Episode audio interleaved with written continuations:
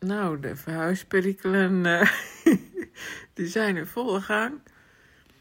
Ik ging uh, vandaag bij een vriendin um, die ook uh, moest verhuizen.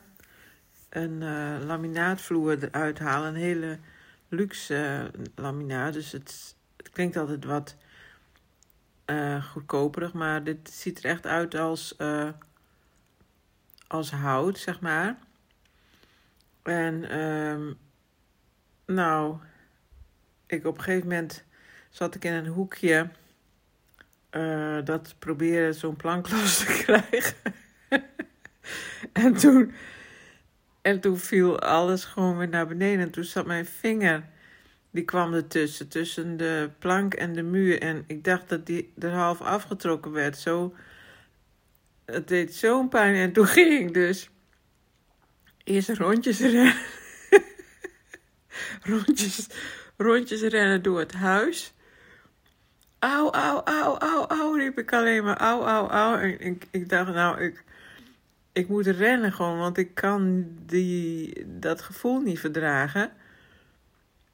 En uh, toen ging ik hem maar uit een soort reflex uit, onder de koude kraan houden. En uh, die vriendin zei dat het heel goed was, want dan... Uh, ik weet niet meer waarom. Ik weet echt niet meer. Ik was helemaal van, van slag. En op een gegeven moment begon ik te huilen. En toen zei ze van, nou, als jij moet huilen, dan is het wel, doet het wel heel erg zeer. Want jij hebt zo'n hoge pijngrens. dus, en uh, nou, na een tijdje uh, is het ook gewoon weer afgezakt. Dus, uh, ja, nu heb ik wel een soort...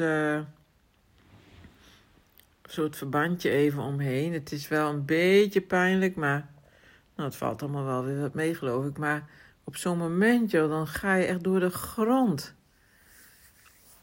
Nou, dat was alweer een uh, mooi begin, hè? Zo van, uh,